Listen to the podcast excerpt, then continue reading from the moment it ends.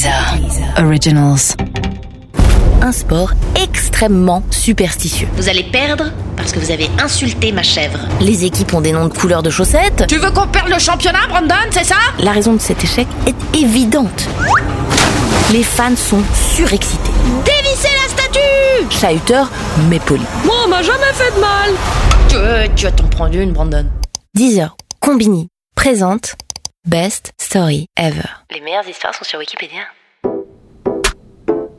Bonjour, c'est Marina Holman. Dans Best Story Ever, le podcast que vous êtes en train d'écouter, juste là, tout de suite, je me perds sur Wikipédia et je vous raconte mes meilleures trouvailles. Et les meilleures histoires de Wikipédia, je me suis rendu compte qu'elles ont un truc en commun. C'est comme si un truc très chiant et un truc hyper intéressant faisaient un enfant et que cet enfant, eh ben, c'était une page. Par exemple, il y a quelques jours, je suis tombée sur un sujet chiant, le baseball. Mais ensuite, ce sujet chiant a rencontré un sujet passionnant, les malédictions. Et si on y ajoute une chèvre, des hooligans japonais et un peu de poulet frit, ça donne l'histoire d'aujourd'hui.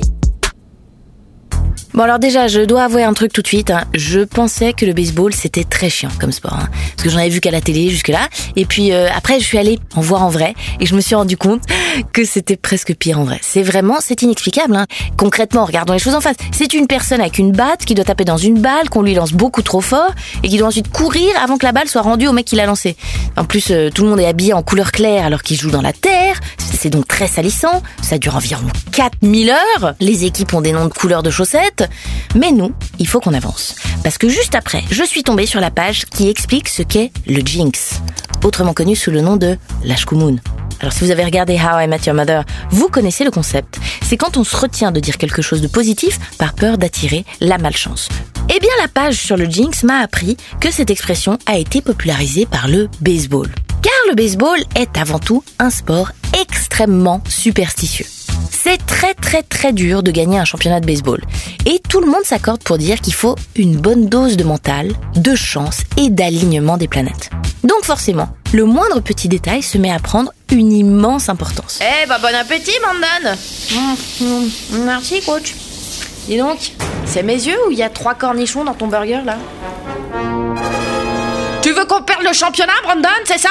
Il y a carrément une page dédiée aux superstitions au baseball et on y trouve de tout. hein. Des joueurs qui refusent de se laver après un match, ceux qui prennent sept douches avant, ceux qui ont un repas fétiche, et tous ces rituels deviennent, dans la tête des joueurs et des fans, des éléments cruciaux pour s'assurer une victoire. Mais si on descend dans les profondeurs de cette page, on arrive aux événements quasiment surnaturels, ceux qui nous font comprendre que le baseball est vraiment un sport à part, et plus particulièrement quand il s'agit des malédictions. Le 6 octobre 1945, c'est jour de match pour les Chicago Cubs. Et pas n'importe quel match, c'est la finale du championnat.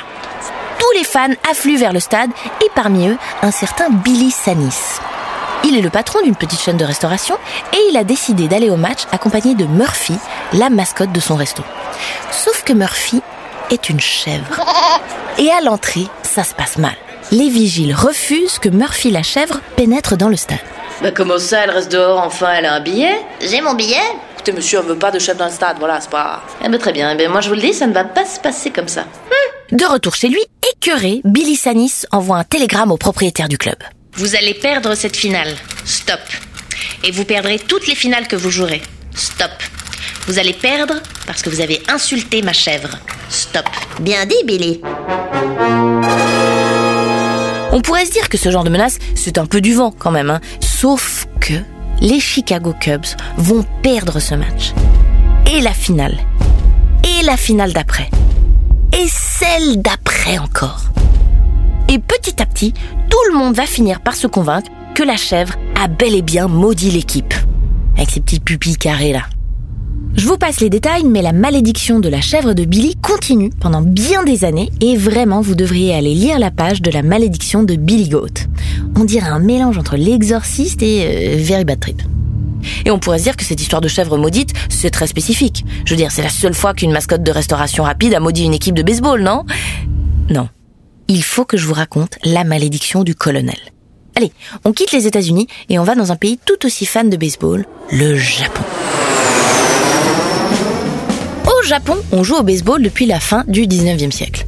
La rigueur de ce sport et son sens du collectif ont convaincu les Japonais qui en ont presque fait leur sport national. Comme aux États-Unis, les équipes jouent un championnat. Et en 1985, ce sont les Hanshin Tigers d'Osaka qui accèdent à la finale. Les Hanshin Tigers, c'est pas une équipe qui a des résultats sportifs incroyables. Mais c'est un club qui a la particularité d'avoir les fans les plus fous du Japon. Ultra fidèles à leur équipe, qui disjonctent complètement à chaque rare victoire des Tigers. Une version japonaise des hooligans. Chahuteurs, mais polis. Par exemple, ils ont une tradition que personnellement je trouve incroyable. Quand leur équipe gagne, ils se rassemblent tous au bord du canal qui se trouve à côté de leur stade. Une fois qu'ils sont au bord du canal, ils commencent à chanter une chanson pour chaque joueur de l'équipe.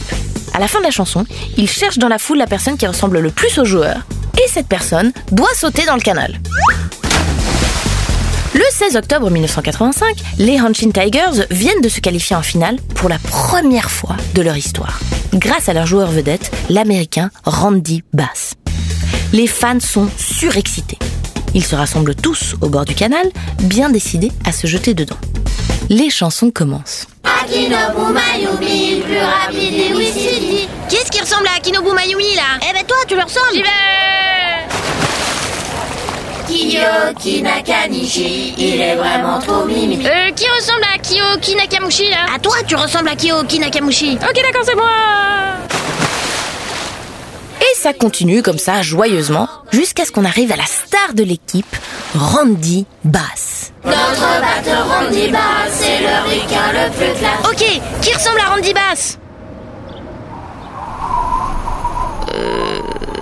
Ah oui, non. Et lui, est-ce que... Mais bon, il se trouve qu'il n'y a pas beaucoup de caucasiens barbus d'un mètre 90 dans les rangs des fans des Tigers d'Osaka. Ah bah là, là, il y a Devant le KFC Regardez Oui, il y a un barbu. Le barbu que les fans ont aperçu n'est autre qu'une statue grandeur nature du colonel Sanders, le fondateur de Kentucky Fried Chicken, devenu après sa mort la mascotte de ces mêmes restaurants. Et c'est vrai que le colonel Sanders a une très belle barbe. Alors évidemment, euh, ce qui doit arriver arrive, hein. Dévissez la statue. On y va. Allez, oh, oui, la saucisse. Et la statue du colonel Sanders, dont le seul tort était d'avoir une barbe, finit dans le canal elle aussi. Et peut-être qu'au fond du canal, quelque chose s'est passé. Peut-être qu'au paradis des mascottes, le colonel Sanders a assisté à la scène en compagnie de la chèvre Murphy. Mais pourquoi m'ont-ils jeté dans le canal? Ah, t'es pas le premier à morfler, Sanders. Moi, on m'a jamais fait de mal Ronald McDonald, tu es un clown. Les gens, ils ont peur de toi, ok? Oh bon, mais je croyais que les enfants... Et personne, il aime les clowns, ok? Mais bref, les Hanshin Tigers jouent la finale et la gagnent. Ils sont champions du Japon pour la première fois de leur histoire. C'est un moment de liesse incroyable, les fans sont émus aux larmes, leur équipe a enfin gagné. Est-ce le début d'une dynastie D'une série de victoires? Non. Après tout ce que je vous ai raconté sur le baseball, les superstitions, les malédictions, vous vous doutiez bien que euh, ça pouvait pas marcher.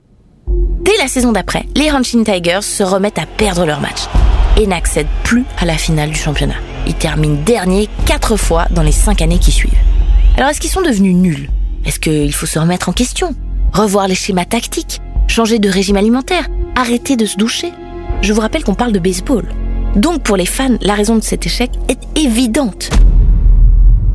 C'est le fantôme du colonel Sanders qui les a maudits le jour où ils ont jeté sa statue dans l'eau. Alors, il y a ça, Oui, coach ou alors, c'est encore ta abruti de Brandon qui a mis des cornichons dans son burger Brandon que tu, tu vas t'en prendre une, Brandon. Ouais, merci coach. Je reprends. Les fans des Tigers vont s'atteler à retrouver la statue engloutie du colonel pour inverser la malédiction. Des courageux retournent dans le canal. Une équipe de télé locale envoie même des plongeurs. Mais aucune trace de la statue. Et pendant ce temps-là, la malédiction du colonel perdure. Et les Tigers perdent. La statue reste introuvable.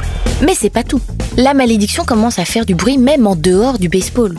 On se rend compte que quand les Tigers gagnent un championnat, l'économie japonaise progresse. Et donc tout le monde espère que la statue du colonel sera retrouvée pour que les Tigers gagnent à nouveau et que l'économie reparte.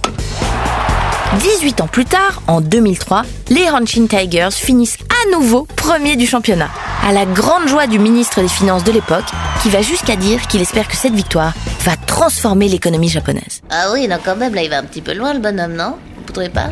Ah, mais faut pas me demander, j'y bite rien de toute façon à l'économie. Ah, ça, Brandon, il sait ça. Hein? Je dis, tu lis des livres, Brandon Ah, ça, pour lire des livres, vous savez, il y a du monde, hein, mais pour jouer au baseball, il va s'en prendre une. Ce n'est qu'en 2009, 24 ans après son plongeon mémorable, que la statue du colonel est retrouvée dans le canal pour la plus grande joie des fans. Dans les jours qui suivent, la bourse japonaise va d'ailleurs prendre 14%. Et pendant ce temps-là, Randy Bass, qui était un peu à la base de tout ça, est devenu sénateur de l'Oklahoma. La tradition de se jeter dans le canal, elle, perdure, et à la Coupe du Monde de football de 2002, plus de 500 fans ont sauté dedans pour célébrer la victoire du Japon sur la Tunisie. Et c'est un peu ça, au final, qui fait le charme du baseball. On pense qu'on va voir 4 heures de gens qui courent et on finit au Japon avec une bande de fans qui ont peur d'avoir énervé un fantôme de restaurateur en se jetant dans un canal pendant que le joueur qui les a fait gagner devient sénateur. Mais la puissance des malédictions dans le sport est un sujet psychologique passionnant et inépuisable. Il y a la malédiction de Aaron Ramsey, un joueur de foot dont les buts ont précédé des morts de personnalités à 23 reprises, de Steve Jobs à Whitney Houston, celle du Jinx de Talladega, un circuit de NASCAR qui aurait été construit sur un cimetière indien, puis maudit par un chaman.